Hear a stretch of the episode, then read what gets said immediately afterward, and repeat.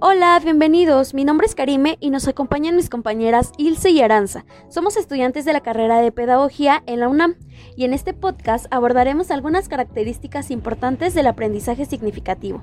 Así es, como sabemos, el aprendizaje es un concepto que hemos contemplado comúnmente. Sin embargo, a veces desconocemos su importante influencia en el desarrollo y la educación actual.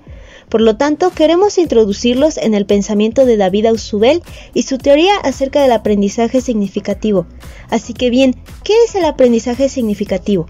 Oh, pues déjenme contarles que para Ausubel el aprendizaje significativo representa las ideas que son expresadas y establecidas gracias a interacciones entre ciertos conocimientos previos y otros nuevos. Después del aprendizaje, los conocimientos previos adquieren mayor estabilidad cognitiva o pueden cambiar y los nuevos desarrollan significados añadidos.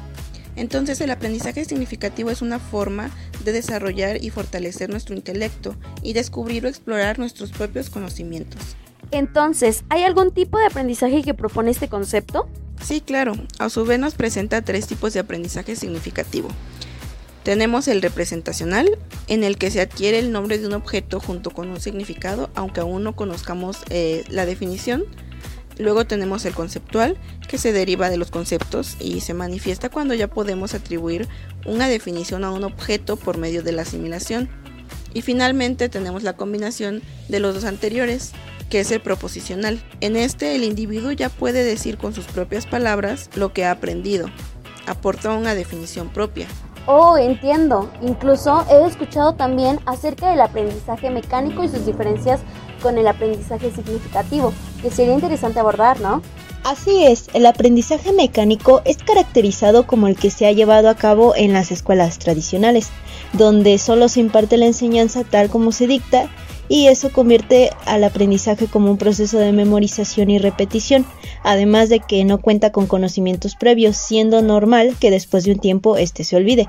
No obstante, el aprendizaje significativo posee significado y está en constante manifestación, presencia y construcción. Muy cierto, pero también hay otros tipos de aprendizaje que a su vez destaca como parte de su teoría. ¿Saben cuáles son y en qué consisten?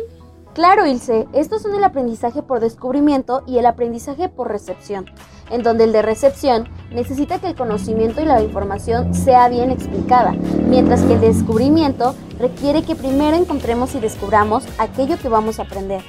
Vaya, por lo visto, el aprendizaje significativo es un tema muy extenso e importante que se debería abordar mucho en la escuela actual. Estoy de acuerdo con ustedes, pero ya es hora de irnos. ¿Nos despedimos? Hasta, luego. Hasta luego.